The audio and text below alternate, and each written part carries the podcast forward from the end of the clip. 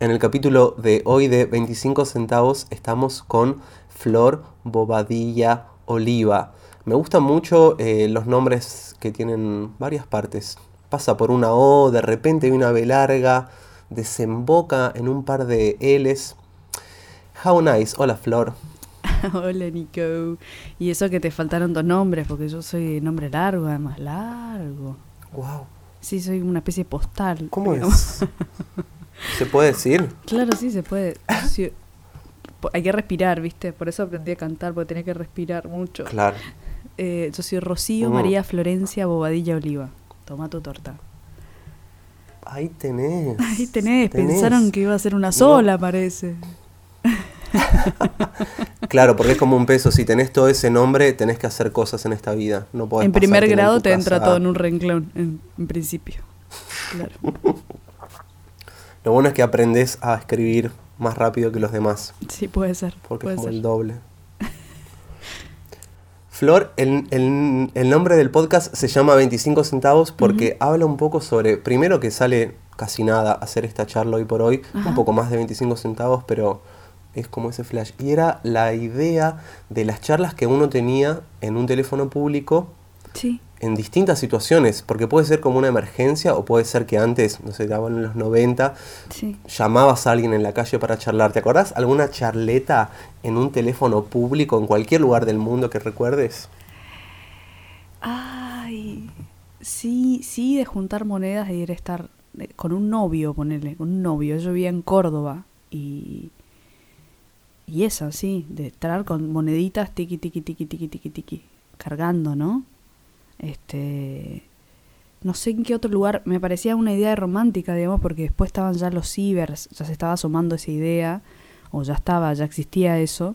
eh, entonces, nada, ibas, pagaba, ibas, te sentabas, ibas contando los minutos que hablabas y, y pagabas, digamos.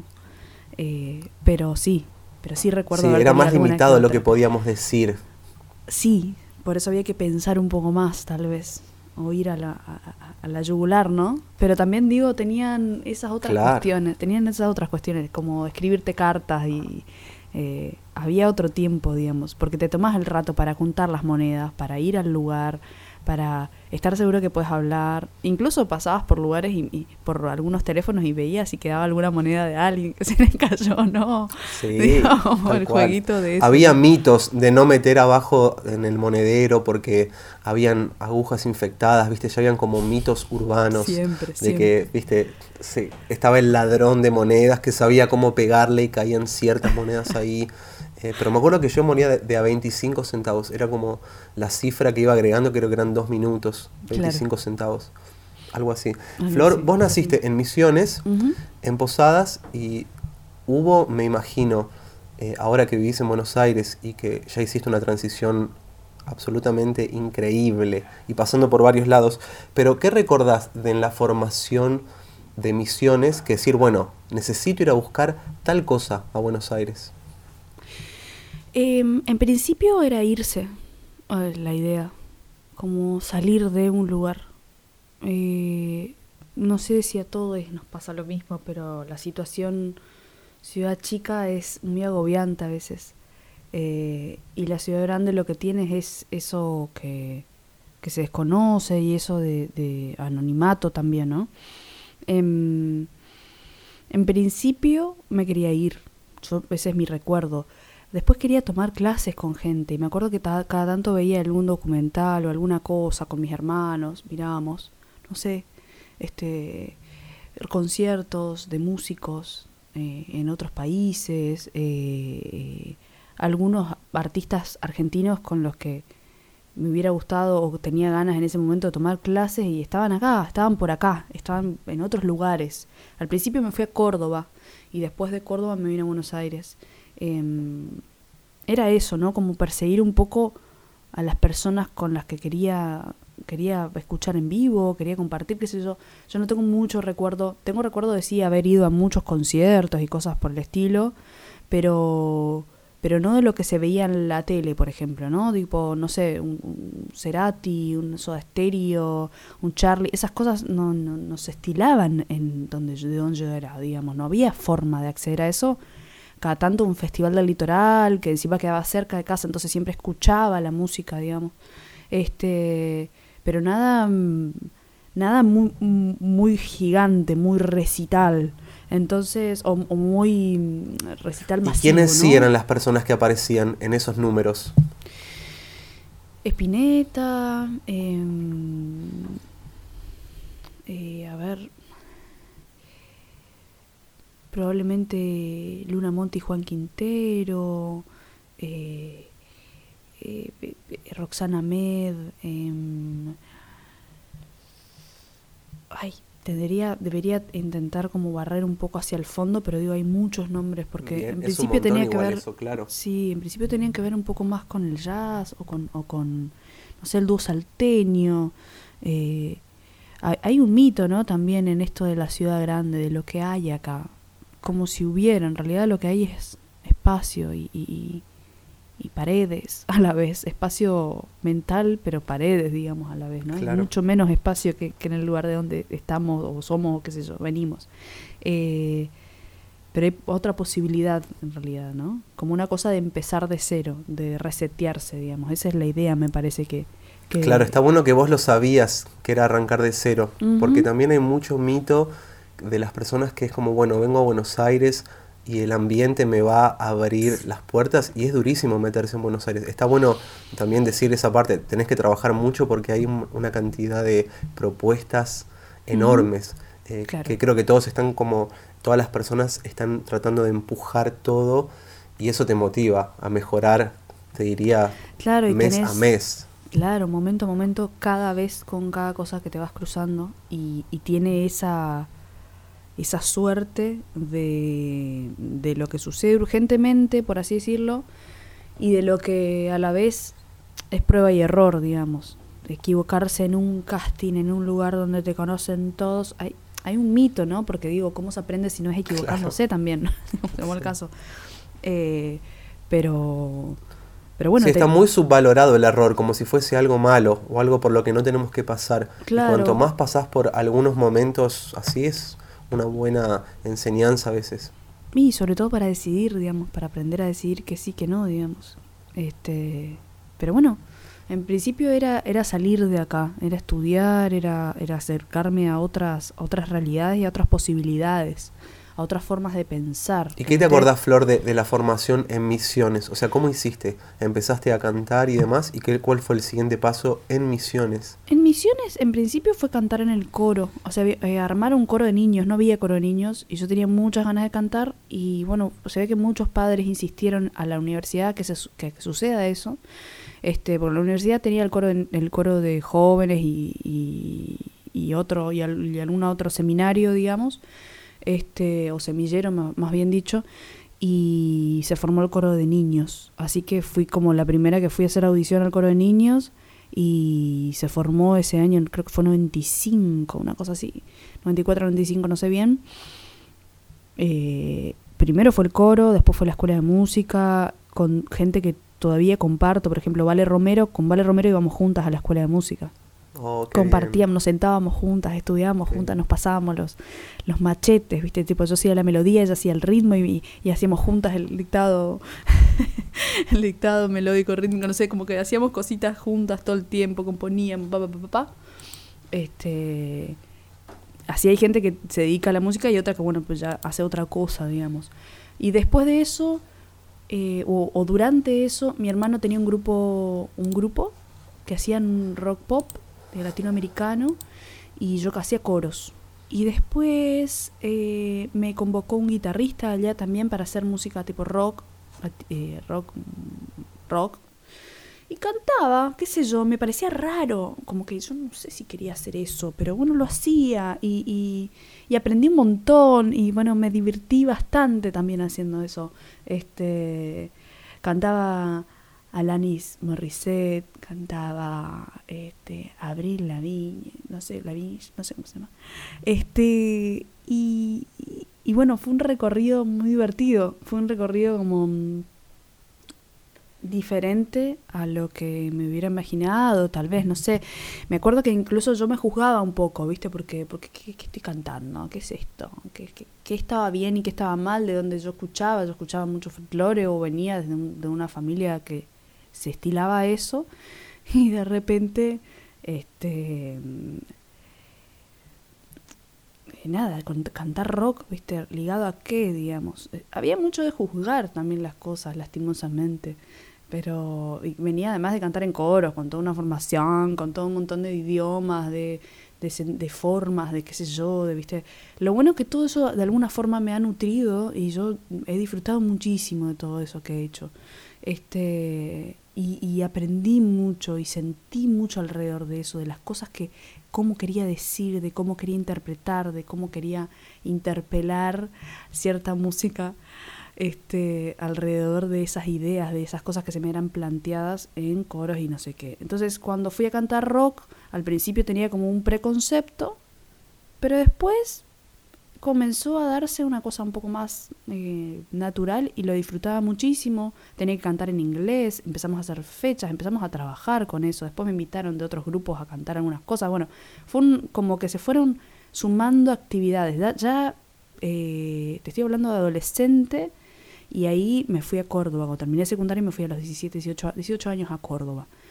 Eh, y bueno, ahí fue como otro entramado, digamos. Fui a la escuela, a la Facu para estudiar fonobiología y después dejé fono, o sea, me hice un par de amigues ahí, dejé fono, otros artistas también con los que he compartido o con los que somos amigas o, tuvimos lindos contactos y bueno, empecé a estudiar eh, composición musical. A la par de composición musical en la Facu de Córdoba estaba estudiando eh, actuación, estaba tomando clases de teatro y me fascinó, entonces de repente dejé todo y me vine para Buenos Aires eh, a seguir formándome actoralmente y a seguir este mm, eh, nada, estudiando música con profe, estaba tomando clases con o sea, me tomaba me venía acá tanto, me tomaba un bondi acá y estudiaba, me tomaba unas clases de canto con Gresco Seri, que es la que fue la coach de Spinetta, digamos. Entonces, claro, había todo un, entramado que, que tenía que ver con eso de seguir o de perseguir o de encontrarme inocente y, coquetear, digamos, con estas cosas que, me parecían tan lejanas a la vez, ¿no? Flor, vos ahí componías, o sea, cuando antes de irte a Córdoba y demás, eh, que donde escribías letras, tenías tus acordes, tu relación era más con el piano, con la guitarra, ¿cómo llegaba la data creativa? Y escribí un tiempo de adolescente, me sentía a escribir, me sentaba a escribir, me sentía a escribir Escribía poesía, era re loco, escribía, escribía, escribía, escribía, Y también me gustaba cambiarle, tenía algo con el tema del de, el coro, a mí me enseñó mucho, ¿viste? O sea, todos los repertorios que he recorrido, porque canté en muchos coros, estando en misiones, me han, me han dado mucho material tímbrico y, y, y dinámico, así. Yo, yo sentía muchas cosas con esas músicas, con las músicas diversas, digamos. las cosas que me parecían aburridas, incluso le buscaba la forma. Entonces, siempre había una data desde esos lugares. Me gustaba cambiarle la, la letra a las canciones también. Delirante. Este, y mm, en principio fue eso, lindo deporte. Después, en la escuela de música habían, un, habían momentos de composición y yo me acuerdo que, tenía facilidad, o sea, no, no, no, lo juzgaba en ese momento, es como un, loco, porque había cosas que eran rejuzgables o rejuzgadas y otras que no.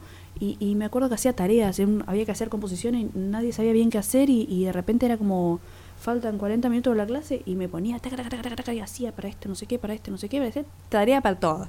Hacía tarea. Tenía que haber cobrado por eso. Qué bueno. claro, como que componía en 8, 10, 15 compases de algo y lo escribía y bueno, esto va a ser un chotis, esto va a ser una chamarrita, esto va a ser no sé qué, bla, bla, bla, bla, bla. Bueno, pago, no sé qué, Bueno. Lo hacía nomás, lo hacía. Después se cortó un poco eso. Yo creo que mi composición, o sea, hoy estoy volviendo a componer realmente. Eh, y me está tomando un trabajo de profundización muy zarpado porque es despejar un montón de cosas. Eh, pero yo creo que mi composición, la mi forma de componer tiene que ver directamente con, con tomar una obra y trabajarla y, decir del mi modo, digamos. Y así fue como se fue construyendo todo lo que al momento hice, digamos, o hice... hice Por eso, hicimos- de ahí hasta que empezás a grabar el, el primer material, ¿qué Sí. pasó entre todas esas ideas de esto va a ser una chamarrita, bla, bla?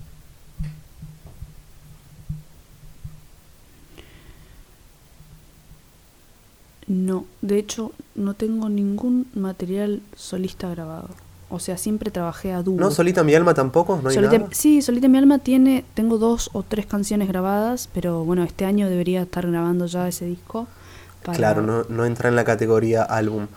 Claro, no todavía. Este, y además todavía no está como presentado en redes como deberías como debería tomar esa forma, ¿no? Digo, no está no está en Spotify, no no fal- falta todavía eso.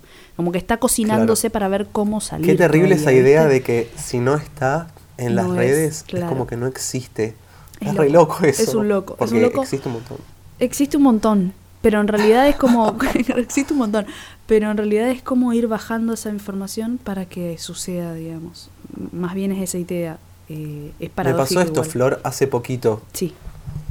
Noté que había muchas bandas que ponle en los 60 o en los 70 no eran tan escuchadas por estar opacadas por los Beatles o los Stones, pero que la rompían y que capaz no llegaron a nivel mundial a mostrarse. Pero ahora con internet las podés escuchar y hay varias bandas que la pegan ahora, después de 40 años que no tocan, porque el material ahora sí se puede escuchar. ¿Qué flasheás con eso de el tiempo, que es medio inexistente en todo ese flash? Y en realidad eh, es raro, es raro el tema del tiempo porque somos muy juzgones o muy locos con esto. Em, también vivimos eh, muy opocados, ¿no? En una estructura muy gedienta que en este momento que, no sé, acá estamos estamos muy cuar- en cuarentenados, pero pero el tiempo siempre siempre toma formas diversas de acuerdo a como uno se lo va planteando en realidad. Eh, no sé qué pasaría de acá a muchos años. Yo creo que lo que hay que tratar de hacer es es de bajar el material sin jugarlo, digo, más allá de cómo se vaya dando por el hecho de que de que cada vez que uno graba es diferente. Yo el primer material que grabé fue en 2015, fueron dos discos, o sea, me grabé dos discos en 2015, como que de repente fue como black, cayó todo junto y, y esa voz es otra hoy. O sea, yo canto de otra manera de ese momento a hoy. O sea, cambiaron muchísimas cosas en mí, en mi estructura, en mis decisiones, en un montón de cosas. Eh, pero bueno, era lo que en ese momento había. Entonces, bancarse el proceso desde ese lugar, que el tiempo sea en realidad una construcción de una construcción real, ¿viste? Y no una cosa nomás para afuera, digo, de esto que decís de tiene que estar, sí. si no está, no está, o si no está, no es.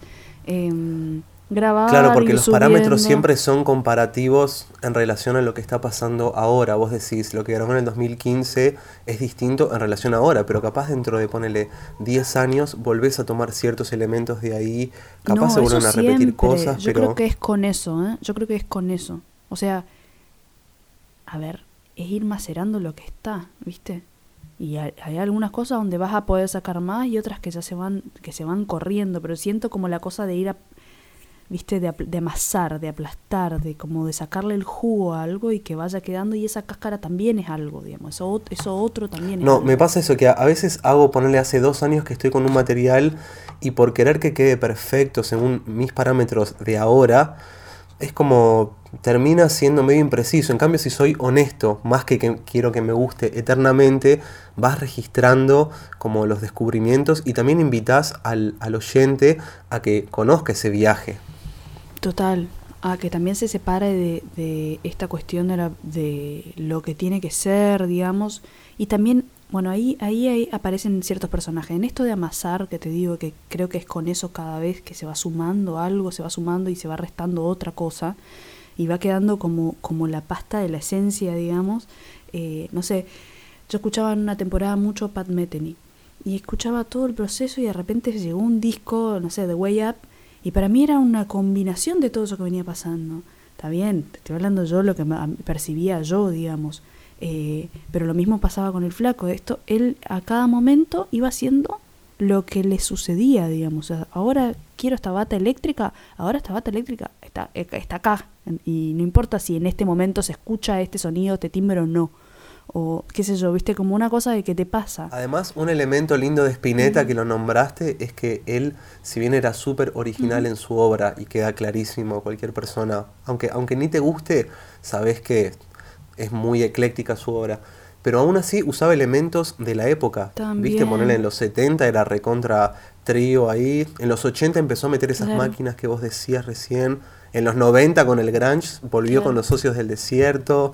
En los 2000 se puso Red D'Angelo y todo lo que estaba sonando. O sea, en su originalidad escuchaba qué estaba pasando en la época. Eso es increíble. Está buenísimo. Este, y a la vez no, no dejar de hacerlo, ¿no? Esto, de decir, che, espero, che, sostengo, la edad, pa, vamos. O sea, hay un concepto. ¿Cuál es el concepto? Uno. Pero digo, no uno como yo, el artista, sino esto que va, que, se deja fluir, digamos. Eh, bueno, a mí me pasa que me, que me resulta bastante más fácil dejarme fluir en palabra de otros. Puede tener que ver con mi historia, puede tener que ver con un montón de cosas. Recién ahora me estoy animando a seguir, a, a seguir trabajando en eso que quedó pendiente o en eso que está ahí haciendo lugar, pulsando, digamos, porque si está pulsando, porque ya está, ya está hay algo que está vivo, por más chiquito que sea, digamos. Flor, yo noto esto como oyente y que me encanta tu obra y que sí, hace unos años que nos conocemos y empiezo a ver distinciones. Por ejemplo, lo que hacías con Dúo Bote, que para mí era un rol, eh, llamémosle más simplista y minimalista, bueno, ahora con Solita mi alma también es minimalista, pero apareció la flor más actriz de usar vestuarios que tengan un personaje más fuerte, permitirse una puesta en escena distinta. Ahí noto una transformación clarísima, como que apareció otro personaje. Desde el vestuario grandilocuente o de época, eh, no sé si está bien expresado porque no sé nada de vestuario, pero me encantó esa, esa transformation. Y busca un poco eso. Eh, lo que pasaba con, o lo que sucede con, con trabajar a dúo es que trabajas con otra persona técnicamente y con otra persona con su, con, con claro, con todo conceptual a eso, digamos. Entonces fuimos construyendo de a poco, con el tiempo, qué sé yo. Con Abel, con Abel de Dúo Bote, Abel Tesoriere, nos juntamos en principio a tocar un par de veces y después yo había llegado a Buenos Aires, estaba tocando jazz y de repente me cansé y ¡ah! tiré todo y bueno, nos conocemos con él, le caigo, le caigo a un cumpleaños así medio colada, era el cumpleaños de él, caigo de colada, nos pusimos a tocar nada que ver un estándar y después pegamos onda y empezamos a juntarnos. Y nos juntamos y tocamos y qué sé yo, y acá la música litoral y en, realidad ninguno de los dos tenía demasiada música litoral en su haber, es la verdad. Yo me crié escuchando folclore, pero no todo era música litoral. Tengo ciertos nombres que para mí eran fueron las que les que marcaron ese, ese espacio o ese camino o, o esa música que además condecía con el lugar donde estaba, estaba al lado del río, una cosa gigante, hermosa, un, hermosa, gigante, todo. Este que te atraviesa, más bien no puedes explicarlo, digamos, no hay mucha palabra para esto, es, es impresionante, imponente. Em, pero después qué sé yo, alguna, alguna que otra música y listo. Después eran otras músicas que, pasaban por cerca. Y, eh, y Abel algo parecido le había pasado. Su padre también tocaba, también tenía alguna data ahí, pero, pero hasta ahí, digamos. Entonces de repente fue el agarrar una casetera, cassettes y escuchar y desgrabar y probar y alguna cosa en internet había, pero, pero justo el folclore litoral es un folclore que está vivo y que, que es está un poco explicado y bueno, nada, era encontrar la forma, ¿viste? Incluso en ese camino, en mi camino de trabajar mi voz y de ir descubriendo cosas y en, y en el de él, de, de ir buscando la solidez en esa guitarra que cumpliera o que, que reuniera de manera minimalista cada, cada cuestión o la llevada de esa música. O sea, nos fuimos los dos haciendo procesos en, personales y juntos a la vez tratando de acompañarnos o de solventarnos ciertas, ciertos espacios, ciertos silencios y de sostener esas pausas también. Ese es, es como, es una construcción muy amorosa esa que sucedió con Abel, fueron varios años también de trabajo que, te digo, o sea, si lo hubiéramos pensado como un trabajo, capaz que nos llevaba menos tiempo incluso, pero, pero fue una construcción desde la amistad, desde lo que no se tenía, y desde lo que no se tuvo también, porque mucho, mucho, mucho no teníamos, mucho no sabíamos y lo fuimos construyendo. Entonces, este, yo creo que ese tejido fue muy necesario para que vuelva a la raíz desde el lugar donde, donde, donde era, era real, digamos. Eh, e, era como el, volver a eso que se extrañaba, que no se sabía bien qué era lo que se extrañaba. Y, y se construyó esa música, una forma de cantar la música del litoral y de tocar la música litoral que, que es una postal, digamos, y que está alejado de, de lo que normal o naturalmente está ligado a la música litoral.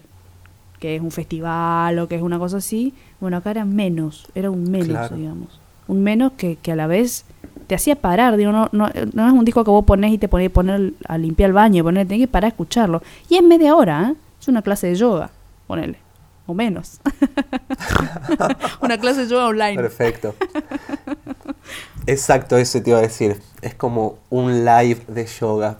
Si se ve bien, porque si se tilda hay que volver a hacerlo y hay que agregar más minutos en todo ese asunto. Flor, ¿en qué momento entonces pudiste llegar a unir eh, por lo menos en el día a día, la parte de actriz y la parte de música, porque si bien hay cosas que me imagino que están desarrollándose, ¿te pasó en algún momento de decir, che, ¿puedo unirlas o tengo que decidirme? Esa cosa que a veces tenemos medio tontuela de elegir una o la otra, ¿te pasó? ¿O siempre convivieron? En realidad siempre convivieron. Lo que, lo que yo digo que rescato del coro tenía que ver con eso, con que hay cosas tímbricas que se van planteando o dando o sosteniendo, o, ambientes o momentos que tenían que ver con eso, con la voz, con el buscar que la voz diga tal o cual cosa. Entonces, en realidad era la música, pero también era esa, otra, esa otra apertura, ese otro espacio, esa posibilidad que te da actuar, digamos, una cosa u otra. Este, con Nacho también hubo un trabajo, Nacho Amil, hubo un trabajo muy profundo alrededor de la compo porque nos juntábamos con cositas y ahí armábamos las canciones. Algunas estaban armadas, otras, o algunas eran canciones de, no sé, tomamos la primera canción de, de Cipsela, que es el disco que grabamos con Nacho, se llama Ñanderú, que es, en realidad se llama Caraí Papá, se llama la canción, es de una comunidad en Vía Entonces tomamos esos ocho compases, que es una especie de mantra, algo que es un loop, un, compases que se repiten, una oración, y con esa oración empezamos a, a, imaginarnos cosas, digamos. Técnicamente era eso, jugar a esto, que ahora acá, que ahora el timbre, que ahora, imagínate que ahora estamos escuchando esto porque estamos más lejos. Bueno, había un, siempre hubo para mí un armado de, el, eh, de escena de cada cosa. Para mí hay un armado de escena de cada cosa. Cada canción es una postal. Para mí es así. Entonces, y esa postal, como jugando o juego siempre con, con, con el solita, es, es como que vos pones una cámara en un paisaje gigante y vos sabés que estás tomando un pedacito nomás. Y que alrededor hay un montón de espacio más. Y alrededor pasan cosas. Y esas cosas que pasan alrededor atraviesan a ese pequeño cuadradito. Capaz que es una sombra, capaz que es un, pajarito, capaz que es la sombra un pajarito, capaz que es, no sé, un sonido cercano, digo, todo construye algo más chiquitito y ese chiquitito se ve intervenido, es súper frágil. Entonces, todo eso para mí construye un sentir, digamos, y deriva en solita, que es algo que vengo soñando y, sosteniendo hace rato. Tuve, me convocaron de uno de los centros culturales de acá, este, la usina en su momento, para, para formar parte de un ciclo de, mujeres cantautoras y ahí me presenté con músicas mías que estaban que en realidad no sé son, músicas que las haría pero eran músicas que bueno que en ese momento estaba haciendo o estaba componiendo entonces fui y las presenté todas con otras mujeres hermosas este mm, me tocó un concierto y compartir otras dos fechas con otras chicas. Este ahí fue como el primer acercamiento a eso, a, yo sola, porque las otras veces sí trabajamos a dúo, sí por ahí hablaba, pero digo, trabajábamos más en conjunto.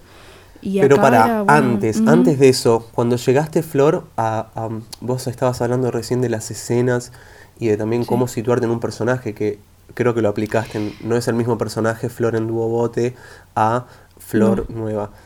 Mm, ¿Qué notabas que, sí, por ejemplo, podías eh, porque, por ejemplo, es muy, es muy normal que las actrices y los actores tengan que estudiar técnica vocal por más que no tengan una comedia musical en, en su... digo, que tengan que trabajarlo. Eso no siempre se habla, ¿viste? Como que es una, una limitante que algunos lo hablo con amigas actrices o actores que se encuentran que, claro, el tono en el que usan y el lugar lo llevan a otro a otra escena, otro personaje, otro timbre, lo que sea. Eso, ajá. Y es que yo a mí me divertía jugar así, digamos. En principio pensar las canciones. Literal tiene la música literal por lo general tiene como un registro, un timbre muy dulce en algunos aspectos y muy sentido en otros. Esto que digo, ¿no? No, no es lejos, nos queda lejísimos, queda lejos. Entonces, todas esas pequeñas cositas son, son expresiones, digamos, que, que depende cómo las digas, van a tener, van a tomar tal o cual cosa. Entonces, la actuación para mí justo me, me resultó qué sé yo, probé la, la, la, universidad acá y me acuerdo que no había ingresado. Era como, ah, ¿cómo puede ser que no hubiese ingresado? Porque venía de, de, ir a Córdoba, que también éramos millones, y pasaba filtros gigantes, ingresé a fonoaudiología, una carrera, una carrera médica, es como la UBA, digamos, son universidades que tienen muchísima muchísima gente ahí eh, en la puerta para, para ingresar y que ingresan solo algunos. Lo mismo me pasó con Compo, todos viste, como venía ingresando a, la universidad súper bien y de repente vengo para acá y no ingresaba y digo, ¡ay, cómo puede ser! Entonces dije, bueno, listo, voy a hacerlo por mi parte. El, no era, no, no era necesario. ¿no? Este, no era necesario. Eh, o sí, creo que eso esa es la posibilidad que te da Buenos Aires, digamos. Como, está, acá, fíjate, no, no, si te agrandás un toque en Buenos Aires te va a durar poco. Y si estás mucho tiempo agrandada en Buenos Aires es que estás ciega o ciego, ¿viste? Porque todo el tiempo, hasta, no sé, hace poco, no sé cuál de los actores no me acuerdo, eh, medio top de ahí decía que tuvo que hacer una audición con tal. Y digo, claro, también tienen que hacer audiciones y manejar el rechazo. Lo preguntaba esta parte de actriz porque en la música no pasa a hacer tantos castings o lo que sea, pero las personas que conozco, partiendo más por mi hermana que es actriz y escribe súper, es como, che, yo no puedo aguantar tanto rechazo, me está matando esto, ¿entendés? qué sé yo, este para mí está buenísimo en realidad. Eh, es más allá de uno lo que sucede con el rechazo. no es un rechazo en realidad, es si es esto o no es esto, digamos. Eh, después está el poder de la imaginación de cada, de cada director, de cada directora, de cada momento y cosa, ¿no? Porque si vas para una publicidad es una cosa y si vas para una película es otra. Eh, pero es dar con eso que se quiere contar y con eso que quiere decirse. Y también ahí hay algo muy cruel porque por lo general los personajes están estructurados dentro de lo que, así como la música, decís, bueno, ahora se están utilizando estos sonidos o esta, estos timbres o no sé qué, de repente pasa con los personajes, con los cuerpos, con... con ¿Viste? Entonces, digo, hay algo actitudinal que se puede dar y que se puede armar y que se si puede ves las pelis de los 90 y los tipos tenían todos unos músculos y unos pectorales que decís, dale, ¿cómo todos esta cantidad de músculos? ¿Cómo puede ser? Ahora creo que es un poco al revés, ¿no? Está todo bien con de a este, poquito, con aceptar eso, un personaje que no, tenga esa se van abriendo, se van abriendo. Eh, de cualquier modo, bueno, eso es incidencia plena del feminismo, digamos, y del charlar, ¿no? De poder bajar un poco la información de lo que es real de lo real, porque son todos los cuerpos distintos, digamos. Entonces, estructurar es muy mortífero. Y bueno, y se empiezan y se abren temáticas muy eh, muy extensas ahí, ¿no? Habías nombrado que cuando que el, rechazo está súper porque también te mete en una. ¿No hay algo también en la música solista que si construimos un material que es propio, nadie nos lo puede quitar y lo podemos desarrollar con unas personas? ¿Crees que había algo de, bueno, el hogar, construir en tu propia casita, tu disco? Sí, no, es una necesidad. Es una necesidad, no significa que no implica un rechazo.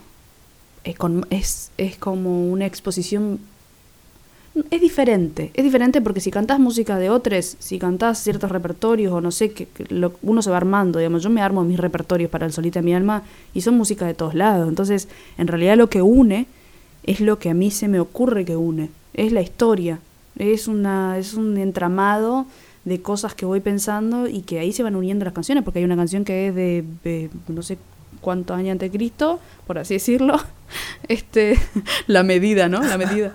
Este, no sé, algo de la música tradicional de la, de la península ibérica que habla de, no sé, un animal que, que se está viendo, que está viendo cómo, cómo nos cuida o cómo eh, eh, mata a ciertos otros animales para, que, para proteger.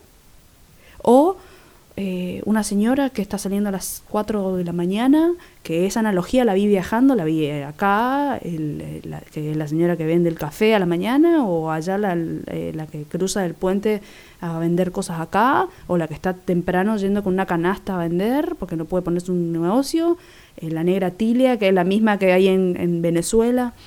Hay algo en la música del litoral que por lo menos yo escuché que sé que es un porcentaje ínfimo, pero es cierto que se meten con el día a día, con los personajes, con ver situaciones con cotidianas, con claro, claro, claro. Con la observación, digamos. ¿Viste? No hay un más allá, es lo que está pasando ahora y el más allá en realidad es, uno, es un futuro urgente. Es un futuro urgente, es cómo me siento, cómo me voy a sentir, o cómo yo quiero querer, o cómo quiero que me quieran, o, o cómo, o, o no sé, la, urgen, la urgencia. Todas las prácticas del yoga y todo lo que está nombrando ahora es, es eso. eso mismo. No lo supimos ver a tiempo, claro. chicas. lo venían diciendo desde Misiones hace rato y no lo vimos. lo decían en Misiones en las canciones. Ponele. Toda la región también, ¿no? Otro paralelismo que encuentro entre el, lo de armar equipo eh, en lo actoral o en, toda la parte de teatro con la música, es que creo que en el teatro se tiene que armar equipo, no haces nada sola. Y veo que vos el cambio que hiciste es, tenés ya un equipo de trabajo, están trabajando prensa, tenés tu manager, tenés músicos distintos con los que tocan, como se armó toda una crew, que creo que ese concepto está genial, abrir un poco el juego. Sí, es aprender igual, y es cada vez, ¿eh? porque meter la pata y es parte también. Y... Pero sí, hay que armar equipo. No hay forma de hacer las cosas solas.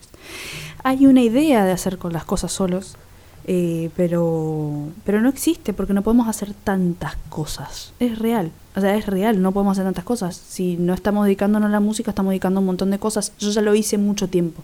De hecho, es como una suerte de, de, de es como una suerte de, de, rescatada que tengo, digamos, porque mientras grababa y estudiaba y componía y qué sé yo, con Abel, con Nacho, con todas estas cosas, yo producía, iba acá, iba a lo otro, mandaba el material, escribía, después volvés a leer esos mails y decís, wow, mira lo que estaba escribiendo.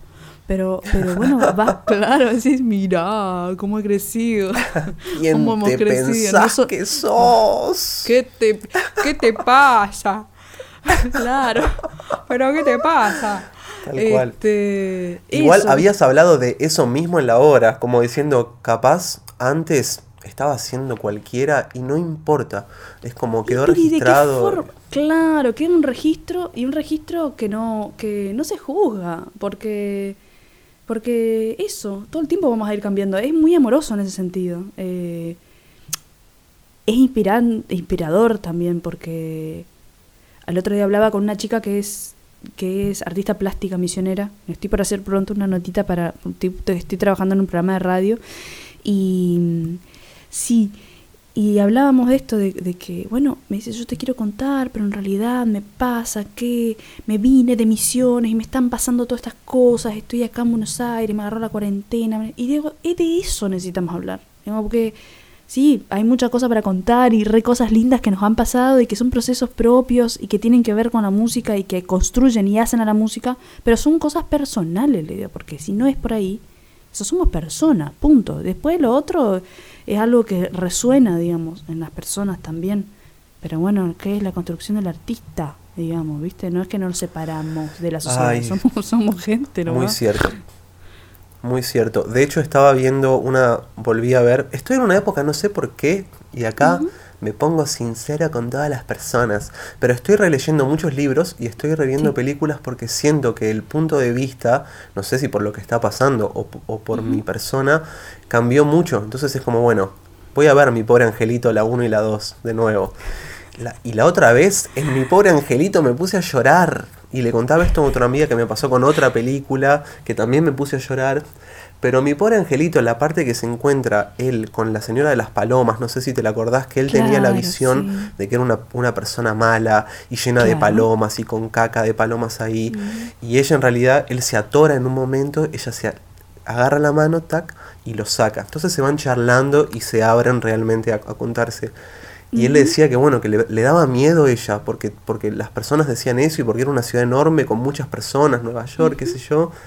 Y ella hablaba que sí, que definitivamente le pasó que tuvo que cerrarse porque al abrirse demasiado ha sido golpeada y es como que bueno, está, ahora se cierra en su, en su caparazón. Y él en un momento le dice, bueno, pero en realidad no vale la pena no volver a abrirse porque si no, todas las demás personas y vos más que nada te estás perdiendo de absorber cosas en distintas situaciones. Y yo ahí mm. lagrimeo, tuk, Macaulay Colkin. cae, cae lágrima. Si no es que lloré con un libro de Foucault o, con Baudelaire o, algo así. Claro, sí. Mi pobre Angelito 2. Mi pobre Angelito 2. Está bien, no, claro, súper necesario, digamos. Dos, mírenla.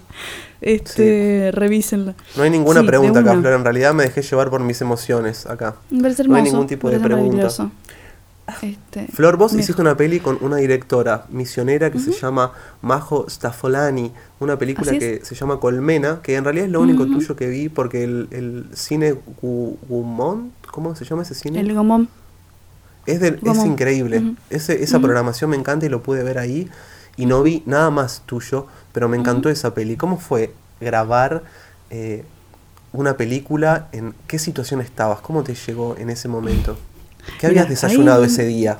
¿Qué desayunaste ese día? Este, es loco porque es esto del rechazo, por ejemplo, que hablábamos, es, es un ejemplar muy, muy diverso en este lugar. Yo no fui elegida para ese papel. Este, la que iba a hacer ese papel era otra chica. Otra chica, creo que era cordobesa, no sé bien. Eh, estaban las principales electas. Yo iba a tener un papel chiquitito, que de hecho es, es una parte de la peli bastante fuerte, es cortita, pero es muy fuerte, que es el abuso de la empleada, del, jefe de una casa a la empleada doméstica. Yo iba a ser la empleada doméstica en esa película. Y me parecía un, me pareció súper difícil porque era muy cortita la, escena, ¿viste? Era muy cortita la escena.